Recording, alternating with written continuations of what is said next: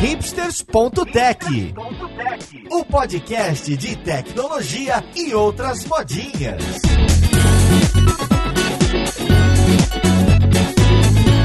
Olá, caríssimo ouvinte, seja muito bem-vindo a mais um episódio do seu podcast favorito. Meu nome é Paulo Silveira, esse aqui é o hipsters.tech e hoje a gente vai conversar de um assunto que é de muito interesse à sua carreira: a liderança em dev, os caminhos diferentes que a gente pode escolher quando a gente vai ganhando senioridade nessa nossa profissão. E também vamos falar do evento Dev Leaders que vai ocorrer no final de setembro em São Paulo, com a volta dos eventos presenciais em tecnologia que começaram aí, é, a gente vai ter algo muito legal. Vamos lá, podcast, ver com quem que a gente vai conversar.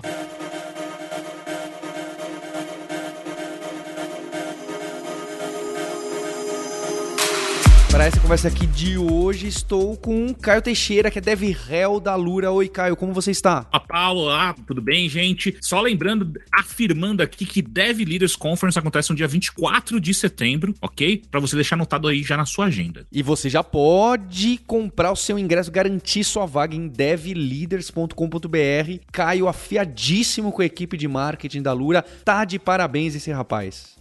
obrigado, obrigado, obrigado. Junto com ele, estamos aqui com três pessoas que são lideranças em tecnologia. A gente está aqui com o Dev Soltinho, Mário Souto. Oi, Mário. E aí, Paulo, tudo bom? Estou aqui para falar que dá para você seguir na carreira de liderança de uma forma técnica. Hoje em dia, a Dev Soltinho Tech Lead aí, um banco digital muito bacana. E também estamos com Roberta Arcoverde, diretora de tecnologia. Tudo bem com você, Roberta? Tudo bem, Paulo, isso aí. Agora é e-mails, e gira e planilhas. e o nosso guerreiro que recentemente é, mudou aí de, de empresa, foi para uma empresa muito bacana. Quero saber seu cargo, Maurício Balboa Linhares. Opa, meu cargo é revisor e escritor de PR na Stripe agora.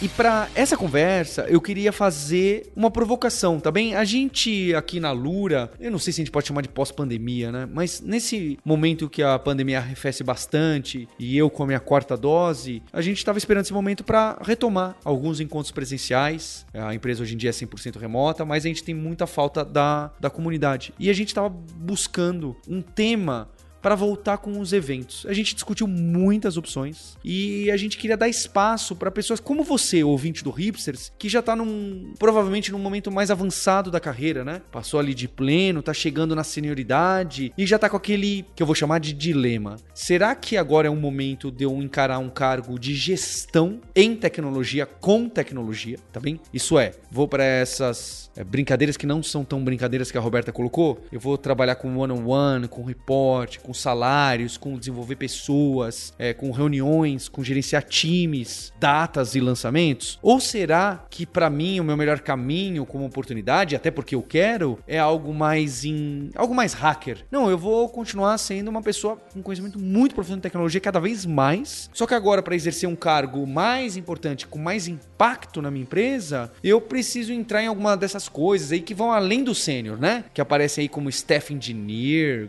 como que aparece como, eu não sei, tech lead, que aparece como principal, que aparece como pessoas que trabalham com platforms. Tem vários nomes, cada empresa não é a mesma coisa essa nomenclatura, tá bem? Especialista, superintendente. Tem vários nomes aí para esses cargos que 10, 15 anos atrás a gente chamava de carreira em Y. Isso cai em desuso, né? Acho que cai em desuso esse termo. É, mas a gente tem. Será que eu vou ser uma liderança mais técnica? Ou será que eu vou ser uma liderança, é, uma parte mais de gestão? Tem até caminhos híbridos, tá? Tem pessoas que misturam esses papéis. Então, esse Dev Leaders Conference é esse evento que a gente vai fazer em São Paulo, dia 24 de setembro, que vai ter duas tracks. Uma mais com essa liderança puramente técnica, pessoas hackers que não estão tanto com gestão de pessoas, às vezes até estão. E outra que são desse time de pessoas que estão mais indo para gestão e que, felizmente ou infelizmente, com dor no coração ou sem dor no coração, vai se afastar sim um pouco do código. Esse é um dilema que aparece com muita frequência, passou por mim, passou pelo meu irmão, passou pelas pessoas que aqui estão nesse podcast, pelos co-hosts desse podcast, e eu sei que passa na sua cabeça. Então tá aí o convite, e eu queria que vocês já começassem aí dando opiniões, porque no evento vai ser assim, a gente vai ter opiniões contrárias. Não existe uma resposta para gestão de times única. Se existisse essa fórmula mágica, ninguém tava aí sofrendo com turnover, com má liderança, com gestores que não desenvolvem bem,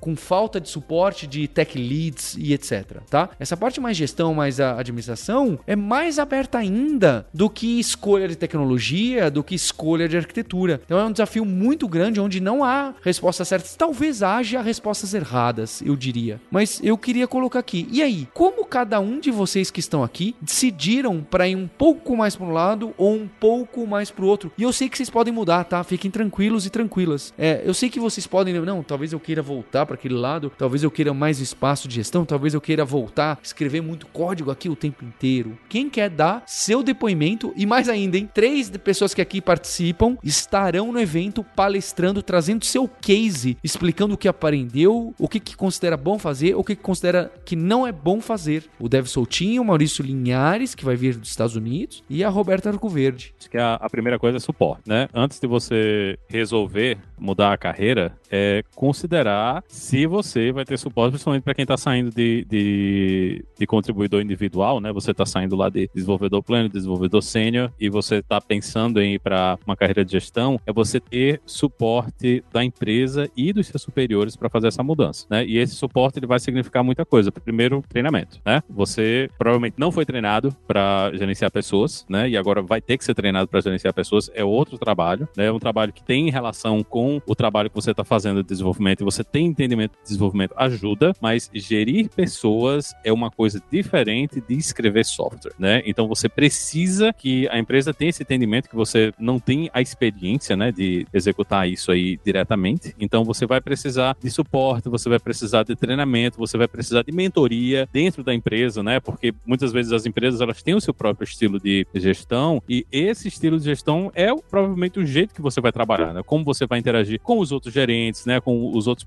pessoas, as outras pessoas que estão fazendo gestão de equipes de engenharia. Então é muito importante que na hora que você está fazendo essa mudança, né? Para você não fazer uma mudança que no futuro vai ser um problema para você, é que você tenha o suporte da empresa, né? Do ambiente de trabalho que você tá, do seu superior, para com que isso seja uma coisa que realmente esteja adicionando à sua carreira, né? Porque a responsabilidade é muito grande, né? Você está assumindo uma responsabilidade que é diferente da responsabilidade que tem, que você tem hoje. É uma experiência que vai ser diferente. As expectativas do trabalho que você vai fazer também são, vão ser diferentes. Às vezes o pessoal brinca, é muito fácil você, como desenvolvedor, como pessoa que está contribuindo individualmente, medir o seu trabalho, porque você consegue ver os PS que você está fazendo, as mudanças de código que você está fazendo, as contribuições e funcionalidade que você está fazendo. Mas quando você passa para a área de gestão, o jeito que você vai estar tá contribuindo não é tão mensurável assim, né? Você não vai conseguir simplesmente dizer, ah, eu vou pegar isso aqui, implementei isso aqui. Não, não é mais assim que você vai estar tá medindo a sua produtividade, você vai estar tá medindo a qualidade do seu trabalho e como as pessoas estão vendo isso aí. Então, sair dessa. Eu acho que a primeira coisa que as pessoas têm que considerar é que se você está pensando em fazer essa mudança, faça essa mudança em um ambiente onde você tem suporte e apoio da empresa. Né? Eu não recomendaria ninguém fazer uma mudança dessas em carreira se você não tem gente para ajudar você a chegar lá, porque é muito trabalho, é muito diferente e a cobrança vai estar tá lá. Né? Então, se você não tem apoio, não tem suporte, não tem ajuda do pessoal que está ao seu redor para fazer isso acontecer, de repente esse não é o lugar para você fazer essa mudança. E aí, só para uma coisa importante nisso que o, que o Maurício falou é que é muito mais fácil se tornar gestor, se esse, se esse é o desejo, né? Sair de uma posição de, ah, eu sou uma desenvolvedora e quero passar a gerenciar pessoas também, quero passar a fazer um, esse tipo de trabalho. É muito mais fácil fazê-lo na empresa onde você já atua como desenvolvedor do que tentar mudar de empresa e mudar de cargo ao mesmo tempo, né? No caso, ah, eu sou desenvolvedor aqui, mas eu não quero virar gestor aqui, vou começar a procurar vagas de emprego como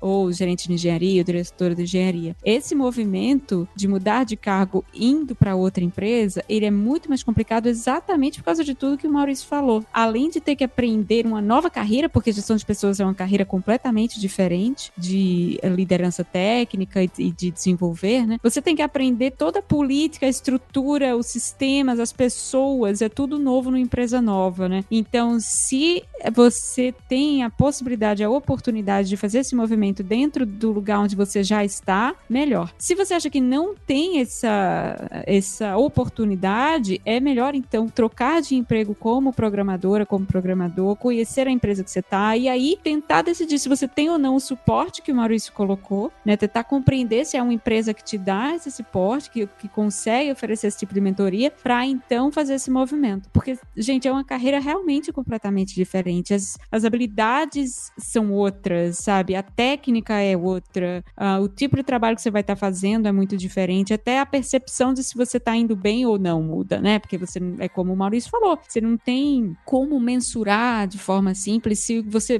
Tem, tem duas perguntas que eu me faço o tempo todo desde que eu fiz esse movimento na minha carreira. Um é: será que eu estou fazendo tudo que eu deveria estar fazendo? E será que eu estou fazendo alguma coisa que eu não deveria estar fazendo, né? E não há resposta óbvia para essas perguntas. Não só no, no, meu trabalho, não é uma questão da empresa onde você está, mas muitas vezes é uma questão filosófica. E é, e é um, uma coisa difícil de transferir de uma empresa para outra, porque cada empresa tem funções, pessoas, sistemas e necessidades um pouquinho diferentes, né? Então, às vezes você vai ter que se preocupar um pouco mais com a questão de gestão de pessoa, às vezes é um pouco mais com a estratégia de tecnologia, e às vezes é um pouco mais com conflitos ou managing up, ou é algo com relação a, a sei lá, seu board, ou seus executivos, ou gerenciar expectativas, enfim, cada empresa, não só cada empresa, cada time também dentro de, da mesma empresa pode ter uh, desafios de gestão diferentes, né? E aí, sem mentoria ou sem alguém para ajudar você a navegar esse universo novo, fica bem difícil. E, e Roberto, eu, eu gostei bastante dessa forma que você trouxe, né? Que na mesma empresa, uma pessoa que atua como líder pode estar atuando de forma diferente de acordo com o time que ela tá. Então, ter essa abordagem mais voltada à tecnologia ou às pessoas, né? Porque acho que quando a gente fala do, do gerente ali, do, do tech lead mais tradicional que a gente vê na maioria dos lugares, é, ele acaba sendo muito sobre pessoas, né? Então, como que você tá atuando junto com as pessoas do time, como que você tá organizando o backlog, como que você tá vendo para conseguir melhorar a carreira dessas pessoas e sem você ter um suporte alguém que já tem experiência nisso, é muito fácil de você ou se frustrar ou você tomar movimentos que não colaboram com as pessoas do seu time. Eu lembro que quando eu tava na Alura, eu, foi uma empresa que me deu um suporte para tentar fazer essa transição, inclusive o Paulo tava sendo meu, meu mentor na época, e ele me trouxe uma frase que eu guardo comigo muito forte até hoje, que é, é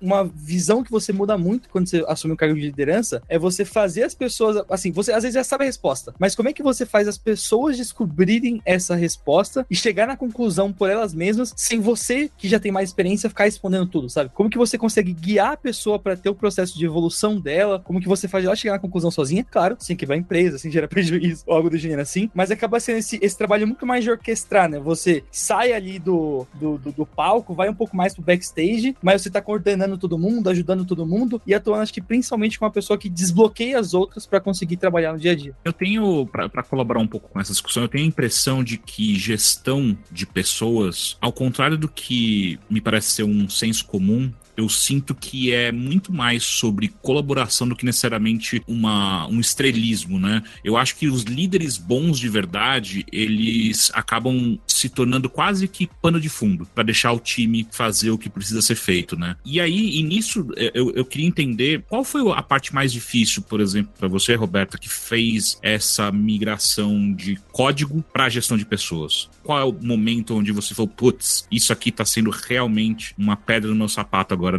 nessa evolução? A, a, política é a parte mais difícil, eu acho, sem dúvida. É, é, é perceber né, como negociar o que você acredita que é melhor para o seu time e, em consequência, o que é melhor para a empresa, uh, com times e líderes que têm uma visão diametralmente oposta à sua, né? E estar aberto a ouvir e a aceitar também que as pessoas podem mesmo pensar diferentes, ainda que tenham os mesmos uh, objetivos finais. A minha função, ela é um pouquinho diferente da função de um gerente de engenharia habitual, porque embora eu faça gestão de pessoas também, né, na, na Stack no momento momento a gente tem uh, contribuidores individuais reportando diretamente para diretores. Em alguns casos a gente tem gerente de engenharia, mas no meu time não é o caso. Eu, eu gerencio as pessoas do time diretamente. Mas além da minha responsabilidade pela carreira dessas pessoas e também de garantir que o time está trabalhando com tudo que eles precisam para continuar sendo produtivos, um, eu tenho também uma responsabilidade estratégica de tecnologia, né? De olhar para onde a gente quer chegar do ponto de vista de objetivo estratégico de empresa. O nosso setup de tecnologia hoje conseguiria suportar isso ou não, e se não, o que, é que a gente tem que fazer para que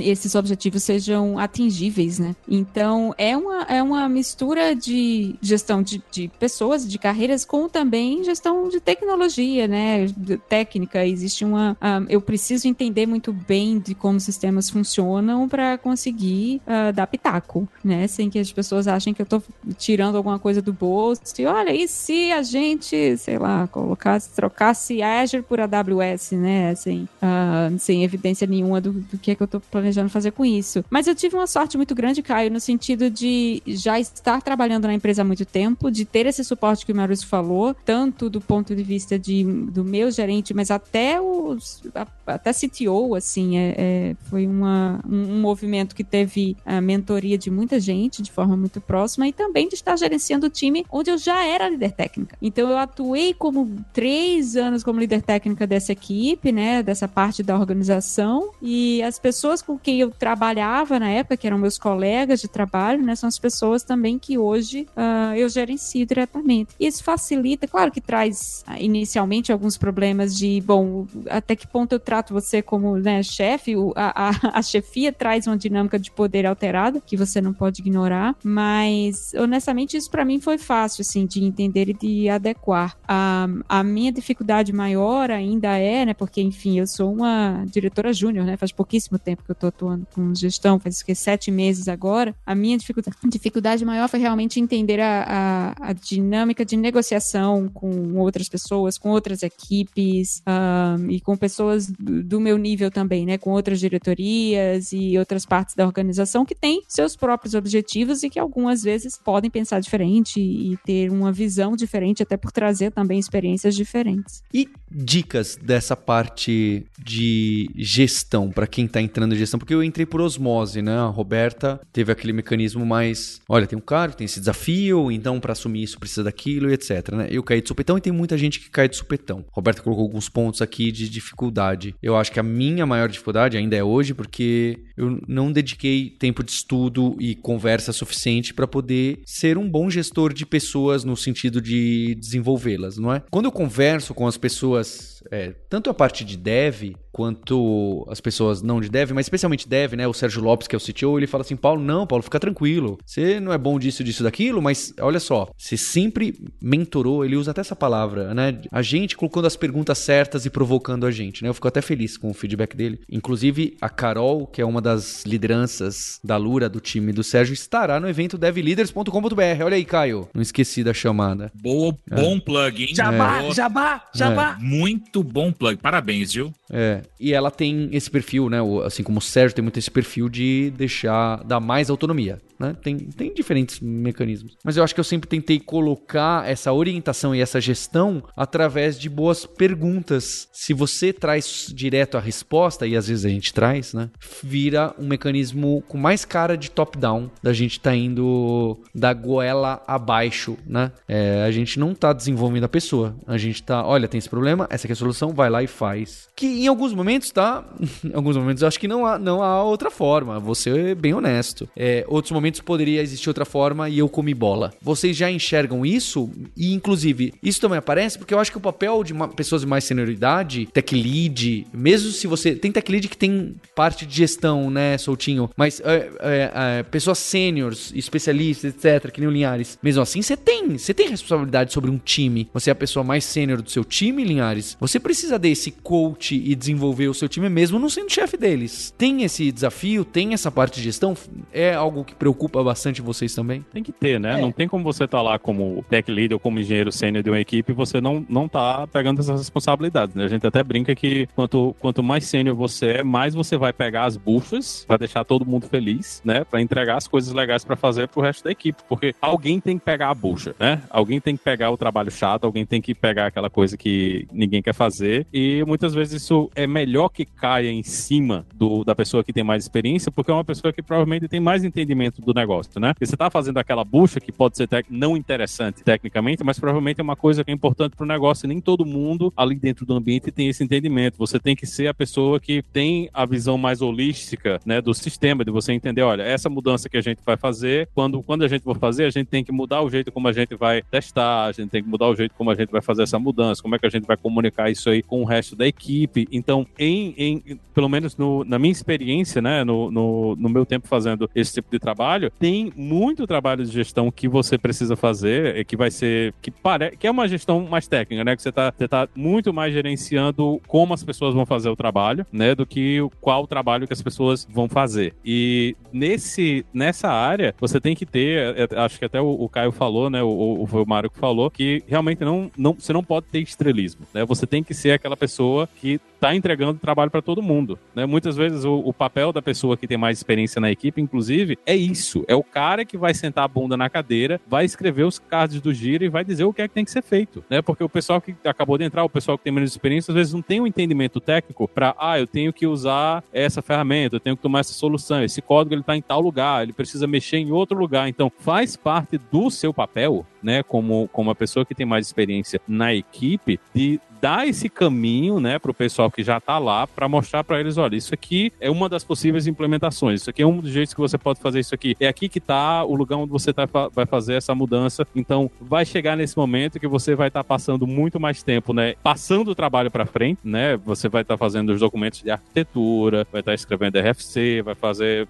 vai escrever proposta de mudança, né, do que escrevendo código normal e isso é parte do trabalho, né? Você é a pessoa que tem mais experiência, que tem uma visão mais ampla, né, de tudo que está acontecendo dentro do ambiente, então só sobrou você, né? Você vai ter que fazer esse trabalho, você vai ter que formar o resto da equipe para que eles consigam fazer esse trabalho no futuro junto com você também, né? Então tem que é, é, esse papel da pessoa que tem mais experiência, que está mais envolvido ali nesse trabalho, ele sempre vai existir em equipes de software, né? a não ser que você esteja trabalhando só, mas você está trabalhando em equipe, vai eventualmente esse tipo de coisa vai acontecer. E, e Linhares, e acho que um, um, ponto que você trouxe, de, de ser a pessoa com mais experiência e conseguir ajudar as outras, acaba sendo uma coisa que, assim, hoje em dia tem letters que eu já vi, essa parte de evolução de carreira e tudo mais, né? Mas acho que se for tentar, acho que classificar nível de expectativa, uma coisa que eu peguei para mim é, pô, se a pessoa tá software engineer ali, ela tá começando, essa pessoa tem que aprender a code base, ela tem que estar tá programando, ela tem que estar tá, é, pegando como as coisas funcionam, como que testa, como que mexe na pipeline de CI, vai variar de empresa para empresa. Agora, quando você passa pro nível mais de sênior ali, por mais que você não seja um lead ainda, né? Você já tem esse conhecimento mais técnico e você começa a ficar nessa parte um pouco mais de planejamento e técnico, né? Então, nessa parte você aprende esse, esse, tipo de coisa, você começa a pegar mais contexto, você aprende quais são as boas práticas, que tipo de documento a empresa que você tá usa para quê. Pode ser que você não escreva tudo sozinho, vai ter alguém junto com você ali. E aí, quando você passa para esse nível mais de lead software engineer ou de tech lead, tal como o sênior, ele aprendeu e ajuda a multiplicar esse conhecimento no time, você como lead que já tem mais consolidado, também tem esse papel de multiplicar para fazer. Acho que essa palavra do multiplicador é uma palavra que, ó, que pegou bastante para mim assim, porque é, é, é isso, sabe? Tem a galera no time, você sozinho não se escala. Se você não trabalha de uma forma que constantemente no dia a dia você tem uma cultura de fazer as outras pessoas do time fazerem isso também, o seu trabalho vai ficar muito puxado. E aí, sei lá, não. Você é a pessoa que caga a regra do certo do errado aqui, uma hora você vai acabar estando mal por conta disso, assim, porque não é sobre você ficar guardando tudo para você, é você fazer com que cada vez mais a galera seja independente, todo mundo consiga trabalhar, não independente do nível de sozinho, mas independente do nível de conseguir puxar as coisas e começar a trabalhar numa iniciativa que vai envolver as outras pessoas do time ali também. Uma,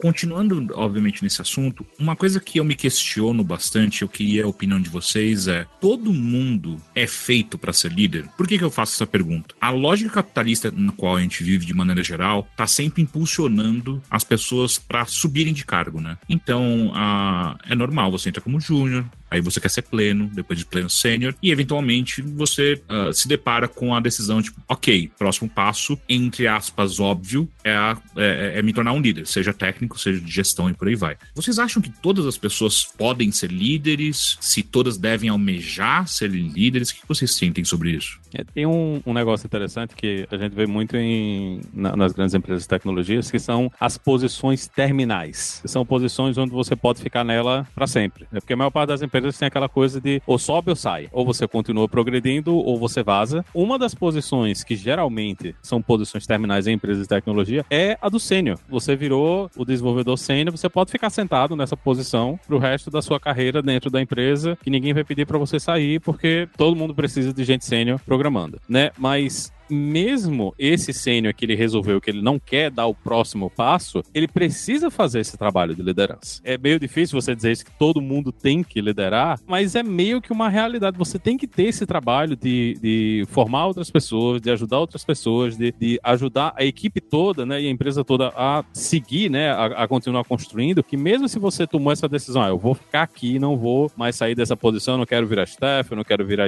manager, eu quero ficar aqui como desenvolvedor desenvolvedor sênior, você vai ter que continuar fazendo esse trabalho. Eu acho que a única opção que você tem de, de não fazer isso é se você é a equipe de uma pessoa só, que você sozinho vai ter que programar e fazer tudo. O hack de filme de Hollywood, né? Que, no geral, eu nunca trabalhei num ambiente onde funcionasse desse jeito, que tivesse essa pessoa que faz o trabalho todo e todo mundo fica só olhando, né? Enquanto o programador só programa. Né? O programador, ele normalmente, o pessoal que tem mais experiência, tá fazendo esse trabalho de pegar mais gente, formar mais gente, né? Criar novas equipes, organizar essas coisas que seriam mais relacionadas à gestão do que ao trabalho técnico. Então, eu acho muito difícil de você ter um, uma carreira de sucesso, né? Hoje, se você não faz esse trabalho. Às vezes o pessoal fala, ah, mas o, o Linus Torvalds. O Linus Torvalds, ele é mergeador de IPR. Ele recebe os diffs via e-mail né? Recebe os dips via, via e-mail, não escreve, ele só dá o review lá e dá o merge e dá o push no Git. O Linus Torvalds, velho. Todo mundo fala, ah, o cara é o mais engenheiro, programador, o negócio todo. Ele é mergeador de PR. Então imagina que se esse cara tá fazendo esse trabalho, né, que é um dos trabalhos mais importantes da computação no mundo hoje, entendeu? O trabalho que esse cara faz de gerenciar toda, todo esse fluxo de trabalho, de mergear, de gerar builds, fazer esse trabalho, isso é um dos trabalhos mais importantes importantes da engenharia de software no planeta hoje. É até difícil imaginar o que, é que vai acontecer quando ele resolver se aposentar, né? Quem é que vai ser a pessoa que vai tomar esse lugar? Porque é um trabalho muito importante e é um trabalho de gestão,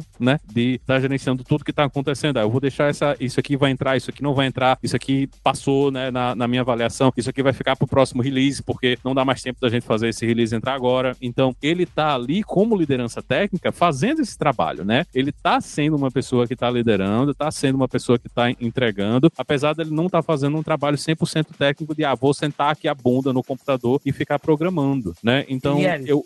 Um ponto muito legal nessa sua frase, né? Não, se, por mais todo o conhecimento que ele tenha técnico, outra pessoa tenha, sem essa capacidade de conseguir gerenciar tudo isso, essa pessoa não conseguiria assumir o lugar dele, né? Esse é um, esse é um ponto bem legal de pegar dessa sua frase. O Linux também. não existiria. O Linux não existiria. Se ele não tivesse se dado a esse trabalho de receber as colaborações, de, de criar essa, essa infraestrutura que a gente tem hoje para o desenvolvimento do, do kernel, do sistema operacional, simplesmente não existiria, né? Então imagina que esse cara está fazendo esse trabalho absurdo de liderança, que é um negócio extremamente complexo, que ele está fazendo isso aí, ele é uma pessoa técnica, então eu acho assim que é possível, você pode ser essa pessoa que não quer ter nenhuma responsabilidade de liderança, mas você dificilmente vai crescer na sua carreira desse jeito, né? É muito difícil de, de você ter, e, e eu pessoalmente eu não gostaria de estar trabalhando em uma equipe onde as pessoas mais experientes não querem fazer esse tipo de papel. Eu acho que é, é um desserviço para a equipe quando a pessoa só quer trabalhar sozinha, só ele fazendo o trabalho todinho. É, eu tenho um, um, uma visão um pouco mais intermediária, porque talvez eu hoje veja sênior como um, um, cargo que está meio que na metade, né, do, do caminho e não no fim do, do, do caminho da carreira de uma pessoa que quer continuar desenvolvendo, né, porque as empresas maiores, elas têm tantos mais cargos acima de sênior, né, que parece até que, que sênior é o novo pleno. Mas programar é uma atividade inerentemente colaborativa, né? Como o Mauro estava falando. Você, a menos que você seja uma pessoa, uma empresa de, um, de uma desenvolvedora só, de um desenvolvedor só, você tem que trabalhar com outras pessoas, né? E saber trabalhar com outras pessoas, aprender a trabalhar com outras pessoas de forma efetiva é algo também que se aprende ao longo, à medida que você vai fazendo, né? E o que, que, que isso significa uh, na prática? Eu acredito que um, um bom sênior, uma boa sênior, precisa, por exemplo, ser um bom comunicador, precisa saber explicar o que está fazendo, precisa isso passa por desde descrição de pull request até fazer uma especificação técnica, escrever um RFC ou quando vai propor uma ideia saber saber explicar essa ideia com clareza, né? E, e são atributos isso ajuda na colaboração e portanto ajuda você a ser uma, uma pessoa uma boa profissional sênior. Liderança para mim tem muito mais a ver com ser um, um, um modelo de comportamento, mas além de ser um modelo de comportamento, é uma pessoa de influência, né? Uma pessoa que as pessoas seguem uh, naturalmente. E isso eu não acho que deveria ser uma condição indispensável para sênior, não. Eu acho que quando você começa a avançar, staff, principal, sim, porque você fatalmente vai precisar tomar certas decisões que influenciam a stack de tecnologia ou influenciam a forma como outras pessoas na sua equipe e na empresa e na organização vão fazer os trabalhos delas. Mas eu tenho, eu já trabalhei com pessoas sêniores extremamente eficazes que tinham zero aptidão para a liderança do ponto de vista de querer influenciar pessoas ou querer tomar decisões, mas ainda assim eram profissionais extremamente organizados, extremamente eficazes no que precisavam fazer, minuciosos, porque isso é uma outra coisa muito importante, né? Faziam o trabalho com rapidez, com produtividade, mas também com minúcia e ajudavam o time todo uh, multiplicando essa minúcia, né? Então eram pessoas que conseguiam revisar código uh, de forma muito generosa e pegando erros que outras pessoas às vezes não viam, ou pessoas muito um, boas em explicar problemas que estavam enfrentando, proativas em pedir ajuda, em colaborar, mas que estavam felizes ali fazendo, sendo parte do time, né? E não tendo essa ambição de querer um, comandar o time, ou liderar o time, ou tomar decisões. É o que o Maurício falou. Limita até onde você pode chegar na sua carreira se o seu objetivo de carreira for de fato atingir uma posição de liderança e fazer tudo isso. Mas eu não acho que precise ser, não, sabe? Eu acho que a gente está numa onda de movimento de degrowth, né? Saindo, as pessoas saindo de carros maiores para carros menores, de apartamentos maiores para apartamentos menores e percebendo que conseguem viver com menos. E eu acho que essa.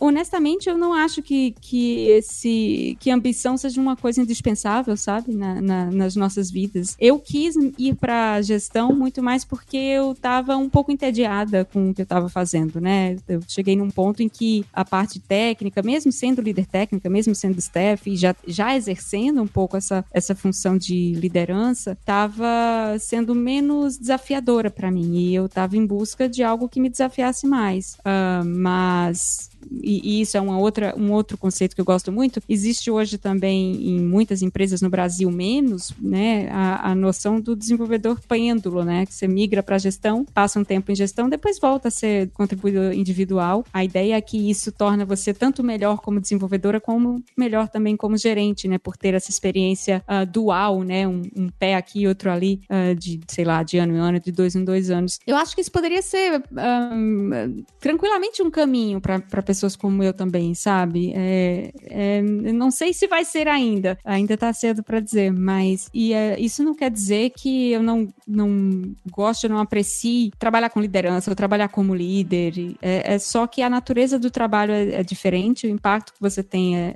é, diferente e talvez eu queira fazer coisas diferentes mesmo ao longo da minha carreira. Isso foi uma grande volta que eu dei para dizer, na verdade, que eu, eu não acho não, Caio, que necessariamente todo mundo precise ser líder ou querer ser líder e se isso fosse verdade, eu acho que a gente teria muito, muita gente muito mais ansiosa, né? Porque eu entendo perfeitamente que há pessoas que não têm esse desejo, nem essa aptidão e não necessariamente querem ter. E para você, Soltinho, concorda com a Roberta, com o Linhares? O que, que você sente? Nesse ponto de, de atuação, eu acho que acaba pegando um, um, um pouco do que eu fui comentando em cima do, do Linhares. Eu acho que invariavelmente vai acontecer onde você fica mais responsabilidade, a, a Roberta trouxe um pouco também, mas o lance de acabar virando líder, eu acho que acaba sendo um direito da pessoa mesmo, assim, sabe? Tipo, ela, ela pode querer não atuar. Inclusive, tem uma amiga minha, que inclusive trabalhou comigo, hoje ela tá morando no Japão. É uma das pessoas mais fenomenais que eu já trabalhei com, assim, tipo, disparada. É uma pessoa incrível trabalhando. E ela falava com todas as letras, ó, oh, eu quero chegar no sênior, eu quero terminar o final do dia, fazer minhas coisinhas, ficar tranquila. Trabalhando no dia a dia, ela era extremamente muito boa, assim, tipo, me, me falta palavras pra escrever o quão boa ela era atuando no dia a dia e ela não queria ser líder e, e tudo bem, assim, sabe? Tipo, eu acho que a empresa que não valorizasse ela, não desse aumento ou não não recompensasse ela pela qualidade do trabalho que ela dava, não, que ela, fazia no dia a dia, né? É, só porque ela não quer ser líder, a empresa tá perdendo e ia ser um, uma perda grande, assim, pro time. E eu, eu, imagino que ia levar muito mais tempo para contratar outra pessoa que talvez nem ficasse no mesmo nível dela no tempo que ela tava e tudo mais, assim, sabe? Acho que tentando fazer uma correlação do capitalismo custo versus o, o como que a pessoa ali, acho que a pessoa tem direito, o lance é ela conseguir se melhorando, ficando boa nos processos e mais importante, repassar isso para todo mundo no time. Né? É, mas aí eu tenho que voltar ao que o Linhares estava falando, né? Nesse, esses casos são possíveis e, enfim, é, é,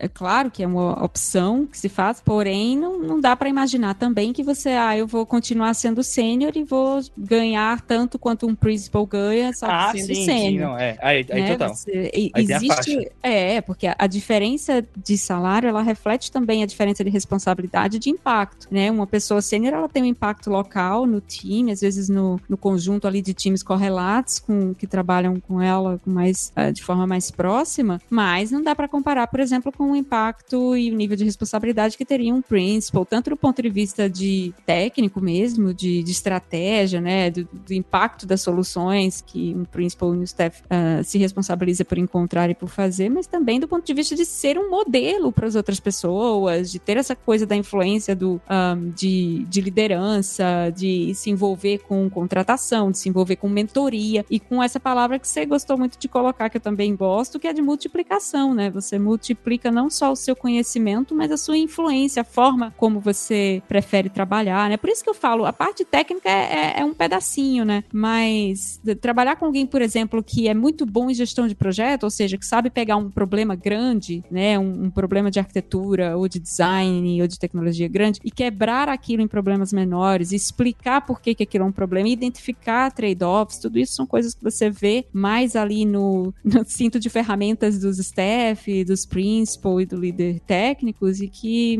um sênior fica um pouco mais isolado, né? Porque ele tem um conjunto de responsabilidades um pouco mais limitado à, à área da atuação onde ele do que para a organização inteira, do que global, do que algo que vai afetar múltiplos times e múltiplas áreas. É, total. E, e, e um ponto legal de falar aqui também, né, Roberto, é que tudo que a gente está falando aqui é a gente está pegando séries de empresas muito grandes, mas que na empresa menor, a empresa que você que está ouvindo aqui trabalha, pode ter a variação, talvez a sua empresa nem tenha um cargo depois do sênior. Acho que é, é, é, um ponto legal de, de, de, conversar aqui, mas que é natural do mercado que você vê que ó, são pessoas trabalhando em diferentes lugares, que têm opiniões parecidas, que elas estão convergindo de certa forma aqui, só para você que tá ouvindo aí ter uma noção de que são diferentes níveis de, de lugares também, diferentes tamanhos de lugar. Tamanho de lugares. Legal. E um ponto para vocês avaliarem se uma pessoa tem a vontade barra capacidade de se tornar um líder. Tem alguma, alguma skill específica que vocês observam em alguém que fala assim, você consegue olhar e falar, ó, oh, essa pessoa hoje é sênior, ou mesmo pleno, mas ela já mostra, essa característica dela já aponta para que ela consiga se tornar um líder caso uh, ela, ela queira. Tem alguma coisa que você fala, hum, é isso aí que eu, que eu sempre olho para os meus próximos líderes, para as pessoas que eu vou ajudar, eu vou mentorar para se tornarem líderes? Tem alguma coisa que vocês procuram especificamente?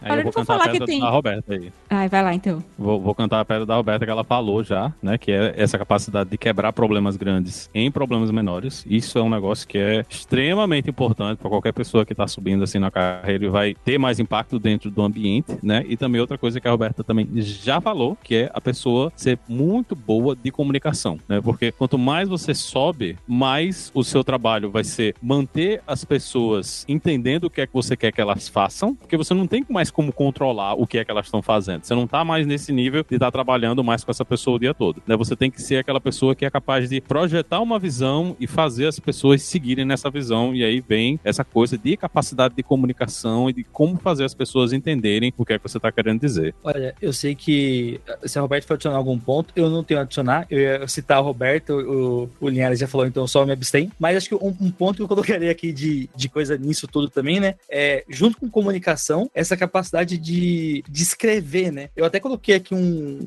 um link que o Caio pode colocar depois na, na descrição do episódio pra galera, que é um curso do Google que ele tem várias dicas para escrita técnica, assim, né? Então, é, eu tinha citado no começo alguns modelos de documento, algumas formas assim. Acho que essa parte de, de comunicação, de quebrar problemas menores, para escalar, principalmente numa empresa grande ou para você dar contexto, vai em você aprender como documentar, como passar informação melhor, como registrar. E para conseguir conversar com múltiplos times numa empresa, se você não documentar, você vai fazer sete reuniões falando a mesma coisa pra todo mundo, pra marcar mais sete reuniões. Então vira um, um negócio meio, meio complicado, assim. Então acho que aprender a escrever, aprender a documentar é uma, é uma skill super importante. E deixo minha, minha diquinha ali do que eu fiz que me ajudou um pouco. É, eu vou citar a Roberta e. Não, sacanagem.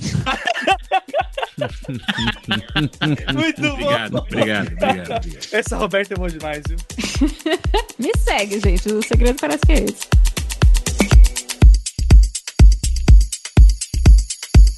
Nesse momento, acho que isso vai aparecer bastante lá no evento, né? Acho que também eu tava pensando, tem várias pessoas. Eu, vou- eu vou deixar aí a surpresa, né, pra quem for ver no site, quem tá participando é, do evento, quem vai palestrar, quem vai trazer cases. Espero trazer visões antagônicas, vai ser bem legal. É, acho que o, o Felipe Calçado é um exemplo muito bom também desse pessoa que foi lá e cada vez mais especialista até percorrer esse caminho que é espaço pra gestão de pessoas e CTO, né? Que não, não, não tem muito como fugir. O que eu queria colocar pra vocês é que o, o Felipe é uma pessoa que também lê muito e vocês aqui leem bastante. E é difícil, né? Essa preparação é mais complicada, né? Que na Lura, sempre esses cursos. É engraçado, né? Na Lura que a gente tem todos esses cursos mais soft skills, que são mais difíceis ainda de se aprender online, né? Já são difíceis no presencial. No online é mais difícil e que não tem resposta pronta pra todas as situações, nem acredito que deveria ter. Tem bastante literatura e é difícil a gente se preparar. Como que vocês se prepararam pra tech lead, pra ir pra esse lado mais especialista, pra diretoria, CTO? O que que vocês estão lendo, leram ou acompanham que falaram, poxa, né, o Alberto Souza que eu quero que também lá abra o evento junto comigo e com o Guilherme, também tem bastante leitura. O que que vocês leem dessas coisas? Ah, bom, eu vou falar primeiro do. Realmente, quando eu virei staff engineer, antes de ir para gestão, eu, eu sempre gostei muito de ler, como você fala, mas a literatura para desenvolvedor e para staff é mais ou menos parecida. Eu gosto muito de ler os clássicos e é aquela coisa que até você, Paulo, sempre fala, né? Um livro para ser relevante daqui a 40 anos tem que ver se ele eh, poderia ter sido relevante 40 anos para trás, né? Se ele já era relevante 40 anos para trás e tal, para saber se vale a pena. Porque a questão de tecnologia também é que tudo muda muito rápido. Então, o tempo é limitado e saber o que ler e o que aprender é, é algo mais importante, é, é complicado. Para Staff Engineering tem um livro muito, muito bom, recente, que não existia quando eu virei staff, mas o nome do livro é Staff Engineering, se não me engano, do Will Larson. E eu gosto desse livro porque ele traz vários cases de várias pessoas que são staff engineers em diferentes empresas e como esse papel é diferente, né? E como tem responsabilidades, objetivos distintos. Então ele faz uma descrição dos arquétipos que existem diferentes e tal. Mas eu vou deixar o, Maurício e o Mário falarem mais como eles se prepararam ou se eles se prepararam dessa forma também. Quando eu resolvi que eu queria tentar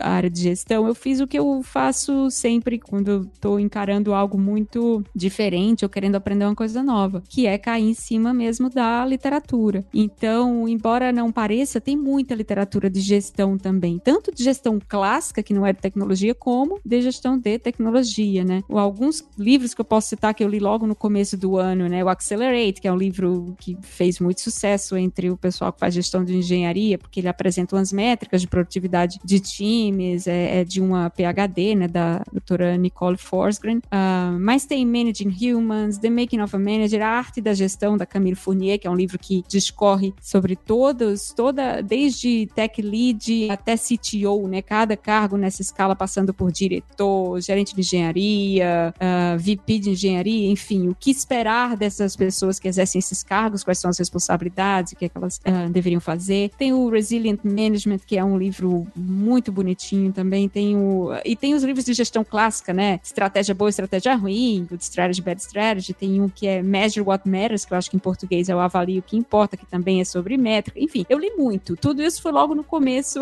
logo que eu resolvi entrar ah, nessa nova carreira, né? Porque é assim que eu gosto de aprender. Alguns desses livros são extremamente chatos, extremamente baseados em senso comum, né? E, secos de ler. For- foram leituras bem difíceis, assim. Mas o que eu entendi no final, né, ao longo de muitos deles, é que sempre você sempre tem um insight, sempre tem alguma coisa que você não tinha pensado, mesmo em livros mais assim de gestão, mais como, sei lá, é, livros de negociação, né? Tem uns insights que eu lembro no começo que é tipo, ah, nossa, sempre parte do princípio que vocês querem algo em comum, então tenta reforçar na negociação qual é essa coisa em comum que vocês querem e não o caminho para chegar nela, né? Que são coisas bobas e simples, mas que no dia a dia me ajudaram muito. O The Making of a Manager foi um livro que eu gostei muito também, porque é uma história parecida com a minha, né? Uma pessoa que era contribuidora individual e, e passou a ser gestora do time em que ela trabalhava. No caso dela, era uma designer, mas ainda assim as lições são muito parecidas. Então tem sim literatura, sabe? E, e para quem gosta de aprender lendo, né? Que é a minha forma de aprender favorita, para quem gosta de ler, existe muita coisa em muitos lugares para se procurar. Agora, tudo isso eu tô falando de gestão. Eu acho que um gestor de engenharia, uma gestora de engenharia, é uma profissão técnica. Você não pode sair muito do lado técnico. Não é só um conjunto de uh, habilidades interpessoais, sabe? E é muito importante se manter técnico quando você chega nesse. Porque, enfim,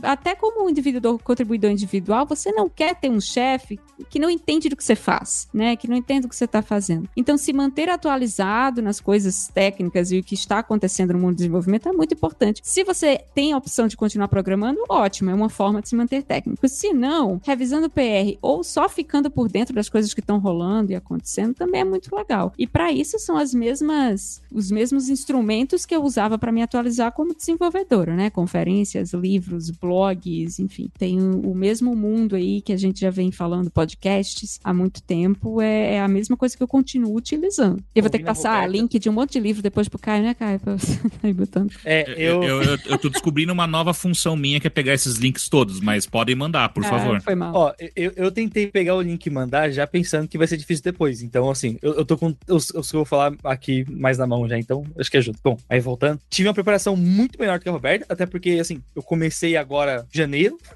quando eu recebi a, a, promoção, assim. Claro que agora já faz assim, seis meses, mas enfim, eu, eu acabei não lendo tanto livros ou tendo uma preparação mais, mais no, no, no mundo acadêmico da coisa assim. Eu, tive, eu acabei tendo uma experiência muito prática, muito orientada aos pontos que eu trouxe aqui, né? De, falando uma, mais uma vez aqui, né? De, de multiplicar, de documentação e, e, vários outros pontos que a gente foi citando aqui, mas um de que eu realmente parei para fazer curso, para tentar melhorar, era de como dar feedback para as pessoas. Porque eu acho que na, na, na, posição de liderança, o como você. De novo, né? A gente cai na comunicação e no passar mensagem, mas dar feedback é uma arte. Você não vira muito profissional nisso de um dia para noite. E estar genuinamente interessado em dar melhores feedbacks foi uma coisa que eu reparei que teve diferença. E não só dar o feedback, mas você conseguir pegar o tempo certo, conseguir. Enfim, tem um lance ali de você conseguir pegar um, um bom momento, conseguir ser assertivo. Foi uma coisa que eu vim praticando. Não acho que sou a melhor pessoa do mundo, mas é uma coisa que eu reconheço que faz muita diferença, assim, conversar, conversar com as pessoas, porque é, a gente vai muito preso no contexto do trabalho, mas do mesmo jeito que você tem seus problemas pessoais, seus colegas de time também têm esses problemas.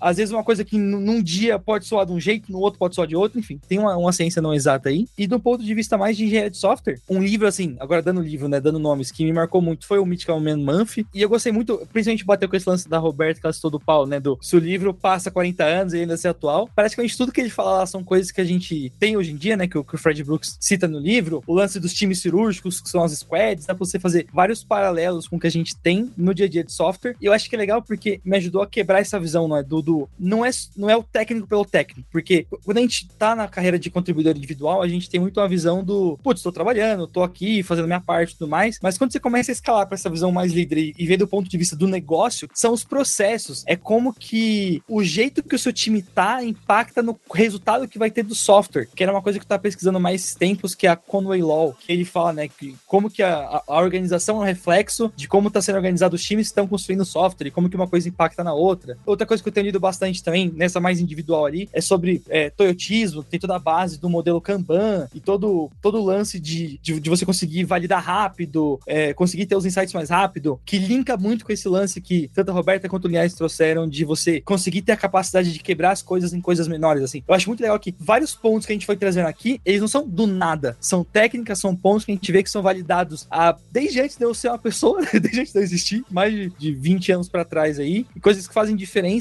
e que se as empresas estão fazendo e tá dando resultado hoje, não é por um acaso, é porque teve validação, porque teve teste e tem gente preocupada em pegar esses processos que tem nomes, do mesmo jeito que a gente chama Solid, que a gente chama Design Patterns, que a gente tem as coisas que a gente usa no mundo da programação, para você escalar empresas existe isso, e isso tá tão intrínseco seu software quanto às boas práticas de tecnologia que você faz. A diferença é que às vezes você só não sabe o nome, mas você usa Kanban, que tá ligado com Tortismo, que tá ligado com várias coisas, e o seu Squad tá ligado com o livro do Mythical Man Month, enfim, todas as coisas são interligadas aí. E eu anotei todas as dicas de livro da Roberta, porque agora eu preciso compensar essa parte aí também. É, eu acho que, para mim, né, na, na época, quando eu saí da faculdade, tava a explosão do desenvolvimento ágil, e a maior parte da minha formação nisso aí, né, em, em gestão de equipes e, e, liderança técnica, essas coisas, foi em cima desses livros. É né? um dos livros que eu lembro muito bem da, da época, é o Peopleware, do Tom DeMarco. E, inclusive, eu recomendo tudo. Eu acho que o Tom DeMarco tem alguns livros, eu li três. Né? Tem o Peopleware, tem o Slack e o Waltzing with Bears, que os três são, são livros maravilhosos sobre gestão de pessoas em projetos de software. Recomendo demais, né? São livros velhos, mas hoje, principalmente o Peopleware, eu acho que é um livro que vai trazer muita coisa, né? E outro livro que me marcou muito também foi o Extreme Programming Explained. Acho que ali tem, pelo menos para mim até hoje, o jeito ideal da gente escrever software, né? Dentro de uma equipe, tô com, com os processos, com os requisitos de engenharia, né? Como você escreve o software ali, tá, tá tudo bem, bem destrinchado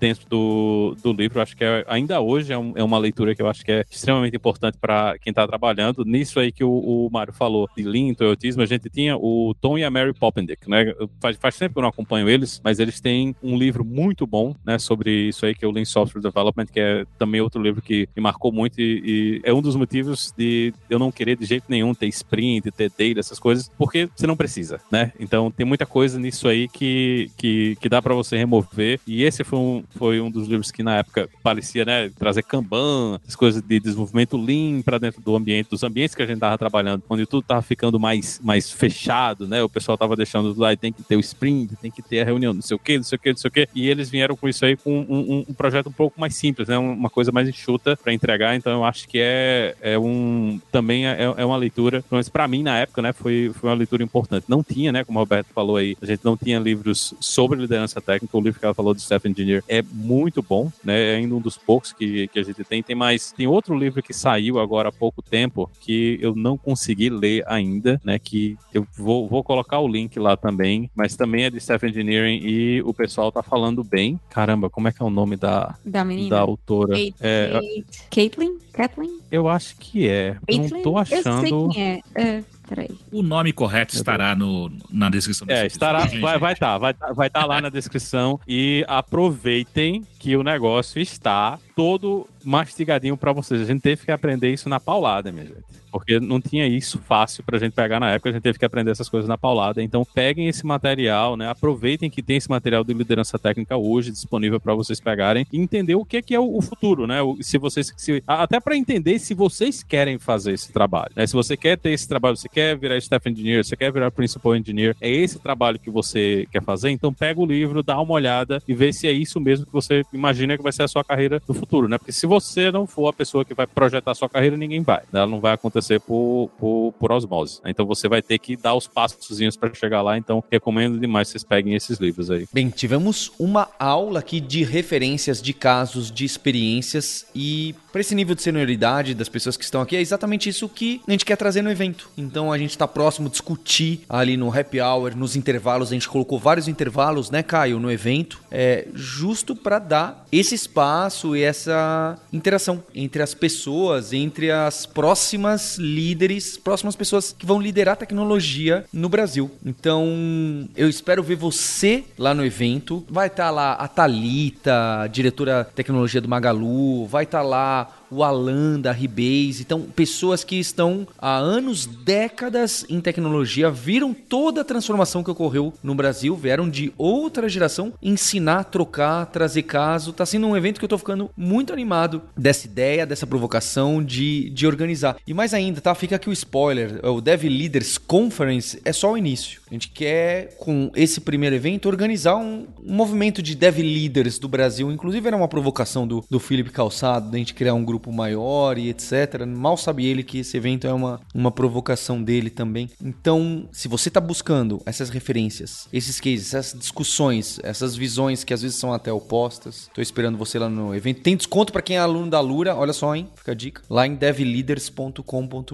Queria agradecer já Linhares Soutinho e Roberta que estarão participando participando. Roberta Arcoverde é nossa keynote do evento, não é para menos. Eu também estarei lá presente para falar nem de gestão de tecnologia, nem de programação especialista, porque eu já não sou mais nenhum desses dois, mas vou gostar de conversar com vocês e entender suas dúvidas e seus anseios. E a gente tem então um compromisso na próxima terça-feira. Agradeço pelo seu download, pela audiência, por compartilhar o evento e chamar um amigo, uma amiga. Hipsters, abraços. Tchau. E a Lura está cada vez mais conectada com as empresas, com o mercado de trabalho. Então você ouve bastante o Hipsters aqui. Diversas das empresas que participaram não são apenas clientes e, e possuem licenças da Lura para seus colaboradores e colaboradoras, como elas também cocriam conteúdo, não é? É o caso da ThoughtWorks, do Nubank, de diversas outras empresas que têm algumas das formações, como de Data Mesh, de Clojure, de Flutter, foram criadas junto com especialistas que trabalham lá para deixar o conteúdo ainda mais próximo das necessidades e realidades do mercado de trabalho. Então fica o convite para você conhecer as formações da Lura lá em alura.com.br barra formações, que vai ter muita coisa que a gente passa por aqui no Hipsters. Valeu! Você ouviu o hipsters.tech. Produção e oferecimento alura.com.br. Mergulhe em tecnologia. Edição Radiofobia Podcast e Multimídia.